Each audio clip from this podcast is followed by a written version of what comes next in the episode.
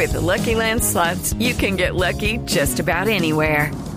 This is your captain speaking. Uh, we've got clear runway and the weather's fine, but we're just going to circle up here a while and uh, get lucky. No, no, nothing like that. It's just these cash prizes add up quick. So I suggest you sit back, keep your tray table upright, and start getting lucky.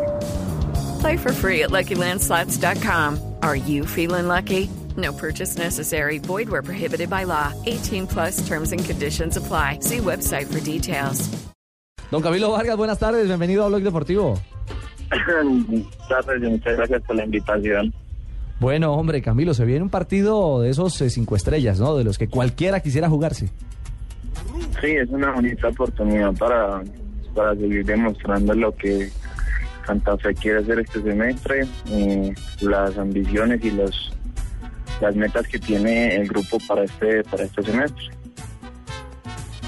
Claro, claro, claro, eh, Camilo. Y, y lo dicho, mire, es que eh, usted, eh, digamos que poco a poco fue ocupando la posición de Agustín Julio y, y con su juventud se ha convertido en, en el cerrojo que da garantía y seguridad al trabajo de este, de este Independiente Santa Fe, que se llevó ya una estrella en el primer semestre y que ha comenzado con mucha solvencia. Por lo menos ese primer golpe que se dio en, en Yopal es un golpe de autoridad. ¿Y la Supercopa? Sí, fue, un proceso eh, llegar a, a llegar, eh, el día de hoy. Eh, hay que seguir trabajando porque nos faltan muchísimas más. Gloria a Dios se, consiguió la estrella tan adelante que había sido tan, tan esquiva tanto tiempo. Y bueno, todo esto nos abre puertas y, y disputarnos torneos y nuevas, nuevas oportunidades que pueden ir llegando. Camilo, venga, ya superada la etapa del semestre anterior, cuéntenos qué fue lo que pasó en el segundo semestre del 2012, porque después del título Santa Fe se vino abajo un poco, ni siquiera logró estar peleando para defender su título. ¿Qué fue lo que pasó en el segundo semestre? Porque este año vuelve a arrancar supremamente bien, la Superliga, ese 4-0 de entrada. ¿Qué fue lo que pasó en ese segundo semestre? Bueno, a título personal, eh, creo que por ahí nos costó un poquitico en la parte física, tuvimos de pronto un poco tiempo de recuperación, no tanto como el descanso, sino de recuperación. Y, por ahí se nos mm, eh, presentando lesiones de jugadores importantes, entonces eh, casi no se, eh, se consolidaba un grupo en, dos, tres fechas, tenías que cambiar el, el esquema, el equipo y, por ahí ya el nivel de algunos jugadores no, no, no eran no era un mejor. Entonces, por ahí eh, dimos mucha ventaja al principio del torneo, perdiendo puntos de local.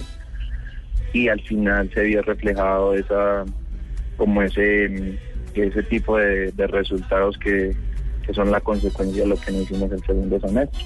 Ya viene el partido del fin de semana, el día sábado, frente a Atlético Nacional. ¿Qué se ha hablado? ¿Qué eh, tienen que tener en cuenta para no darle ventajas a jugadores importantes, como es el caso de Magnelli Torres y el mismo Juan Pablo Ángel, que ha montado ya una sociedad en Atlético Nacional? Sí, todos sabemos el potencial que tiene Nacional, eh, pero no se basa solo en un jugador como Magnelli. Sabemos que por fuera tiene jugadores muy rápidos, sus laterales van muy bien al ataque y sus volantes seis eh, son, son de manejo. Magnelli es un jugador diferente que en cualquier momento te puede definir un partido con un pase, un remate. Entonces no solo tenemos que estar muy tranquilos con, con Magnelli, sino con todo, con todo Nacional y preocuparse eh, más bien por lo que Santa Fe haga y siga generando ese fútbol que ha venido mostrando. Camilo, nuestro profesor Peckerman le tiene una pregunta. Eh, sí, bueno, Camilo, buenas tardes, Camilo. Ante todo, solo quería preguntarte si te ha molestado el hecho de que hayas llevado a Farid para esta convocatoria y no te haya vuelto a llevar a vos. profe, no, profe, yo sé que este es un proceso que poco a poco se irá acercando y nada, que tengo que seguir demostrándolo fecha tras fecha para, para que me siga teniendo en cuenta en este grupo. Viste, el muchacho está tranquilo, así que lo llevo a la próxima y no hay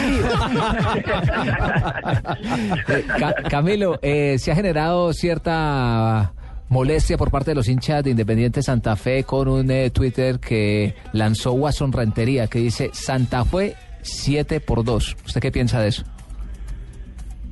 Bueno, yo pienso que las redes sociales hay que saberlas manejar. Es un lugar donde cualquier persona puede escribir, decir lo que quiera porque es su sitio personal. Eh, son percepciones del jugador, son totalmente respetables. Eh, por ahí no cae bien a la hinchada. Pienso que personalmente eh, uno tiene que tener mucho cuidado con este tipo de trinos porque esto puede acarrear muchas cosas que, que pueden ser malucas tanto como para el jugador como para la hinchada. Además, en ese tiempo Camilito debía estar un bebecito, un impuber, un chiquitín todavía, ¿cierto? Porque eso fue hace muchos años. ¿Cómo, cómo? En ese tiempo usted estaba chiquitico, ¿usted no se acuerda de ese 7-3? Eso No, no, para, 1992. ¿Qué año nació Camilo? En el 89. Ay, no, ya nació, ni siquiera estaba en mente. Tenía, No, se ve no, sí, tenía Sí, tres años. Tenía cuatro años. Ah, ¿tenía tres años? Sí, no, no, no creo que ya se, y ya hace parte de la historia de los clásicos. Camilo ya marcó gol. Claro, el único Sí. arquero con gol en los clásicos Exacto. capitalinos. Es Camilo Vargas. Sí, señor. Así que, pues nada, Camilo, queríamos saludarle y hablar un poco en torno a- al fútbol, hombre, y a esto que viene, que es un, un lindo espectáculo. Seguramente que el Campín va a estar a reventar. Va a ser buen partido, Claro, hermano, y después de la, del arranque hay un muy buen sabor, hay, hay un gran optimismo entre la, la afición cardenal. ¿Ustedes lo perciben así? Bueno, me- sí, sabemos que la hinchada está muy contenta con el trabajo, pero eso hay que ratificarlo en cada ocho días cuando se toque jugar. Entonces, yo pienso que va a ser una muy bonita oportunidad contra un gran rival de, de mostrar nuestra casta, nuestra personalidad para afrontar este tipo de compromisos que ya se vienen en el tema de la Copa Libertadores. Claro, uno dice la última y siempre se viene una más a la cabeza. Eh, con su venia, Camilo, eh, todo el mundo ha hablado de, de Wilder Medina. Eh, cada quien tiene su visión de- del arranque de Wilder, el presidente Pastrana, Claro que sí. Pérez. Claro que sí, Ricardo. Eh, Claramente no, lo he dicho y quiero no, no, volverlo a decir. no, no, Porque César también Pastrana. Wilder Medina No. me acarició a mí. No, Andrés, no, Andrés. No, Andrés. Ah, perdón, me retiro. Sí, no, no, no. César Pastrana, el presidente del equipo cardenal. Usted que lo ve desde atrás, como, como los toros de la barrera, eh, ¿qué análisis hace de Wilder? Bueno, Wilder, primero tenemos que reconocer su fuerza de voluntad que ha tenido, su trabajo, su proceso. Sabemos que no fue fácil, llegó a un grupo donde lo recibió, no lo juzgó, no lo señaló, sino lo acogió, le dio la mano y él ha, ha captado ese mensaje muy bien. Entonces yo pienso que hay que rescatar primero el ser humano que es Wilder, porque todos sabemos las grandes condiciones que él tiene y, que está consciente de que esta oportunidad que tiene ahora es, es muy valiosa para él y eso nos va a dar mucho para, para que Santa Fe siga creciendo.